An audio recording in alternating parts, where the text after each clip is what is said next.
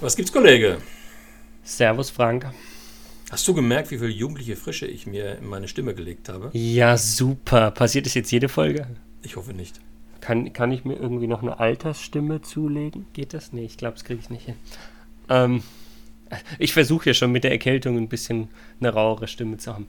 Ähm, ich wollte mit dir mal, wir haben ja schon mal über das Thema gesprochen, ich habe gar keine Zeit, wo wir festgestellt Stimmt. haben, passt ja eigentlich gar nicht oder ist ja eigentlich nur ein Vorwand. Ähm, ich möchte mit dir über andere Vorwände sprechen, zu sagen, ich kann die Aufgabe gar nicht machen, also irgendwelche Aufgaben gar nicht machen zu können.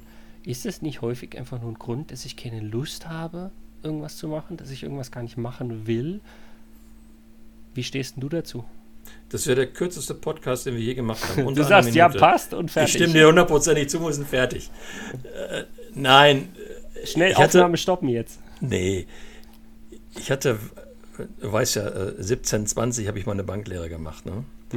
Ähm, und da hatte Sie- ich so ein- 1720, so alt bist du schon. Ja, ja, ja, ja. Ähm, nee, das, lassen wir das jetzt sein. Ähm, und da hatte ich einen, so, einen, so einen ziemlich coolen Filialleiter damals und der hat ähm, mal, als die Azubis immer gesagt haben, ich kann das nicht, und gesagt, hier, äh, nicht können ist der, der Vorwand, nicht wollen ist der Grund. Und ehrlich gesagt, der hat recht gehabt. Bei all diesen blöden, typischen Azubi-Tätigkeiten, wo kein Mhm. anderer Bock zu hatte, die du als Azubi dann eben übernehmen musstest, hast du dann überlegt, ja, ich könnte vielleicht auch sagen, ich kann das nicht. Ähm, und ehrlich gesagt, dahinter lag eigentlich immer nur der Gedanke, eigentlich habe ich da keinen Bock zu. Und wann immer ich in meinem, in meinem Berufsleben danach äh, über dieses so entsprechend f- früh beruflich sensibilisiert äh, gehört habe, dass Menschen gesagt haben, ich kann es nicht, gab es bei mir so zwei Reaktionen. Die eine ist, ja klar, wenn ich das machen müsste, hätte ich auch keinen großen Bock zu, dann würde ich mir dann auch irgendwie versuchen, irgendwie rauszufinden. Ja? Oder wenn wir über ernsthafte Themen äh, äh, sprechen, gibt es ja auch, ne? Also es ist durchaus attraktive Arbeiten oder wichtige Arbeiten oder sonst irgendwas sind und äh, Mhm. man sagt dann auch, ich kann das nicht. Ähm, da muss man sich vielleicht die Frage stellen, warum will man das denn in dem Moment nicht? Ne? Weil, man's, weil, man's, weil man vielleicht Angst hat, es falsch zu machen. Ja. Ähm, ist ja auch. Ähm, Aber, aber das Spannende ist, Angst, Thema, haben, ne? Angst haben, es falsch zu machen, bedeutet ja, dass man es unter Umständen wirklich nicht kann. Also, das ist ja vielleicht nicht nur der Vorwand, sondern vielleicht gibt es wirklich irgendwelche Fähigkeiten, Ja. die einem erstmal per se fehlen. Ja, bin ich, bin ich auch mit einverstanden. Das kommt, das kann ja auch durchaus äh, so sein. Aber in dem Moment, und darauf wollte ich hin- hinaus, ist ja so der dritte Punkt, den ich dazu noch sagen äh, wollte.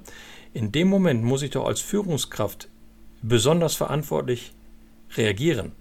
Denn ist es ja meine Aufgabe, als Führungskraft, als Führungskraft Rahmenbedingungen zu schaffen, damit meine Menschen, die mit mir zusammenarbeiten, meine Kolleginnen und Kollegen einen guten Job machen können.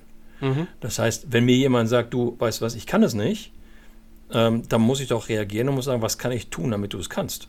Wie kann ich dich befähigen? Was fehlt dir? Ja, genau. ja. Die Befähigungsaufgabe der Führungskraft. Mhm. Was, was, was, was, was habe ich jetzt zu tun? Was, und das fällt dann oftmals eben auch hinten rüber. Und ähm, bis hin zu dem, haben wir glaube ich auch schon mal eine Serie zugemacht, ne? dieses Äffchen auf der Schulter, da mache ich es eben als Chef selber, bevor ich es hier lange erkläre. Oder ich nöle Ja. meine inkompetenten Mitarbeiter rum. Ähm, klar, ich meine, jeder Chef, der über inkompetente Mitarbeiter rumnögelt, macht es sich erstmal primär einfach, Ja. das eigene Versagen zu kaschieren. Ähm, wenn wir jetzt den Spieß aber einfach mal umdrehen und sagen, wir fragen gar nicht, kannst du die Aufgabe machen? Und kriegen ein Nee, kann ich nicht, weil sie es vielleicht nicht wollen. Und wir fragen ab jetzt nur noch, äh, willst du das machen? Ähm, ändert das wirklich bei den Leuten gegenüber was oder verstehen die immer noch, kannst du das nicht machen? Also ich hätte das Gefühl, dass wenn ich frage, hier willst du die Aufgabe machen, dass sich der eine oder andere vielleicht trotzdem ziert zu sagen, nee, ich will die Aufgabe nicht machen, das dann nicht zuzugeben. Das ist eine Frage der, der individuellen Neigung oder Ausprägung und der Unternehmenskultur. Ähm, Wir enden immer wieder da, oder? eher logisch. Ähm, Weil es ja auch eine besonders, also dieses sogenannte Orchideen-Thema Unternehmenskultur bestimmt auch im starken Maße den Erfolg oder den Misserfolg von, von Unternehmen. Ich persönlich wäre der Meinung, ich finde es viel schöner zu sagen, willst du es machen? Mhm.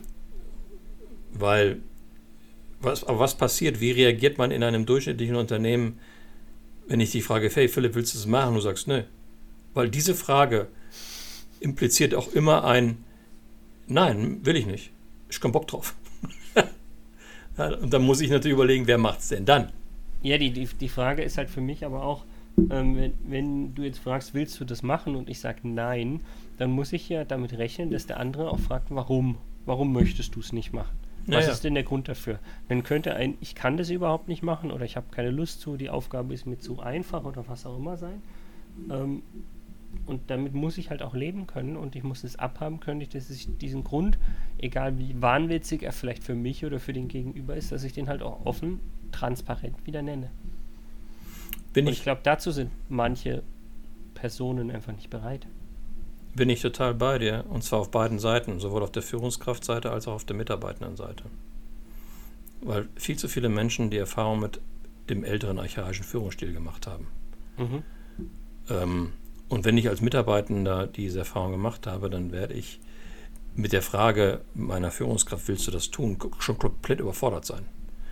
Weil das ist eher so ein, äh, eher so ein Also Reflex. entweder ich bin überfordert oder ich gehe davon aus, er meint sie gar nicht ernst und sagt ja, und, und, und ich höre ich höre im Grunde, ich höre das auch gar nicht, sondern ich höre eigentlich, kannst du es machen, obwohl was anderes gesagt wurde. ja, ja. Oder, ich, oder ich denke, gestern war er auf dem Seminar, das wird sich auch irgendwann lösen, wi- wieder von alleine auf, auf, aufheben. Oh, gestern hat er schon wieder den Podcast von Frank und Philipp gehört. Ja, ja, ja, genau. Also, aber das passt nicht. Und als Führungskraft, wenn du so sozialisiert wurdest als Führungskraft, dass du Anweisungen gibst und die Anweisungen sofort befolgt werden, mit all den damit verbundenen Gefahren von minderwertigen Arbeitsergebnissen und, und, und, äh, kommst du damit eigentlich auch nicht klar.